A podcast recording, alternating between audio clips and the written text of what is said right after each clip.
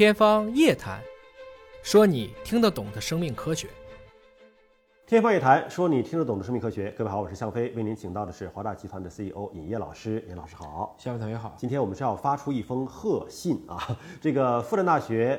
新校长上任了，这是十一月八号的消息呢。中共中央组织部在复旦大学宣布了中共中央和国务院的任免决定。那么金立校长担任复旦大学的校长是属于副部级。嗯，那么金立校长呢，他是学遗传学出身，并且是我们国家非常著名的遗传学的大专家谭家珍教授的弟子啊。遗传学方面的专家能够做到副部级的校长，在您的认知当中，金校长应该是第一人吧？不多，但是就是说，当一把手的还是有，比如说河北大学的康乐院士，嗯，再往前说，我们几个大的所啊，当然你要非说副部级那评不上，但是他们也是正局级，嗯，我们的童地周，嗯。啊，老先生那是遗传所的创所的这个老所长等等。其实反过来讲呢，对一个综合性大学，但是有生命科学这样的背景呢，当正校长的，嗯，这个确实比较少，嗯，反过来讲呢，这意味着。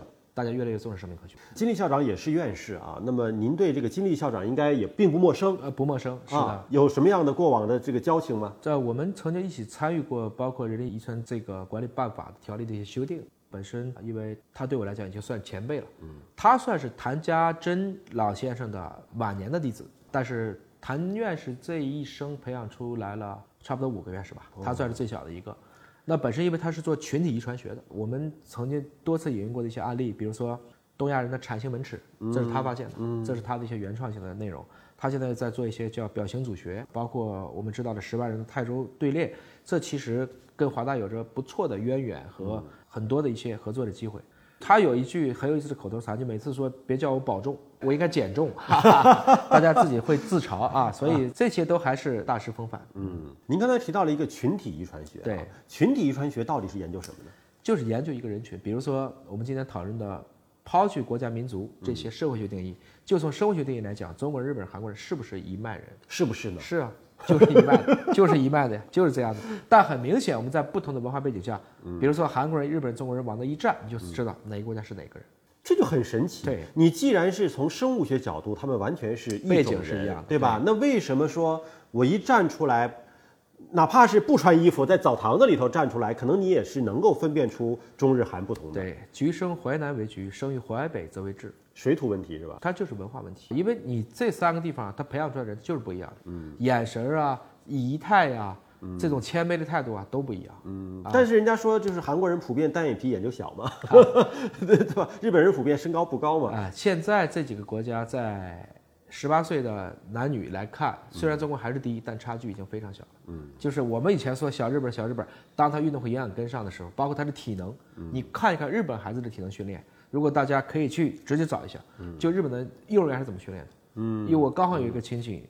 他就在日本工作，每天在群里发的都是翻跟头打把式，啊，幼儿园啊，幼儿园很厉害，可以直接，比如说倒立，就用两只手在走，我的天就可以在走，而且这是基本功，所以你会明白，欲文明其精神，必先野蛮其体魄，没有全民健康就没有全面小康，嗯，没有全民健身就没有全民健康，所以我还真是觉得我们现在的这个学校教育不减负了吗？减负之后，应该在体育体能上增加一些负担，体育美育啊，对，德育、劳育这些问题。但是最根本的问题，我们减负是对的，问题是减完了以后加什么？干嘛？干什么？这个如果不解决，那又是一个半截的政策。所以大家现在家长们又怨声载道嘛。是减了，问题以后怎么办？体育整上来呀，这也是好事儿，对吧？但是一个悲哀的事实，小飞，我们都在深圳，你能告诉我，你知道哪能户外踢球吗？可能也就是中小学的校园操场了。你能让你进吗？让孩子们先提起来，让吗？也不让吗？不是这个小学的，或者是这个小学的，但是不在一个特定时间，让吗？中国为什么世界杯不行呢？嗯，不就这个问题吗？当所有的运动空间都变成了房地产，你还说我们怎么踢球不行呢？从娃娃抓起怎么抓？我连玩的地方都没有。中国为什么乒乓球厉害？我们的空间就只够打乒乓球了。嗯。这是个很悲哀的事实。乒乓球，你社区老大爷你可能打不过，确实是国球。但是其实现在有一些开放的公共的体育场馆，呃，当然那是要稍微付一点成本的啊，你付一点租金是可以进去的。能组织起这些人来也不够，也不容易，也不够。因为足球、篮球、排球是个群体性的运动。我们现在你说乒乓球、羽毛球，俩人就够了，对吧？你没有场馆的话，小区街道就够了。深圳能约的场子，孩子们基本约不上，太少，早都被我们这些所谓的大爷大妈们，就是成功人士给约完了，甚至都包了。嗯，所以这是个真的悲哀的事实。如果我们没有人均可以跟别人 PK 的足球场，所以您发现没有，现在就有一个问题，就是中年男女纷纷的开始减肥、健身、踢球、运动，反倒这个中小学的孩子们就是读书、读书、读书、读书，运动不加强的话，这确实，我现在真是发现孩子们的体质，像您说的幼儿园翻跟头打把式这种根本比不了。是，嗯，所以我们扯远了啊，就是金院士呢，他当时也是在美国先去完成了一部分学业，然后又要回到母校的复旦，然后在两边跑。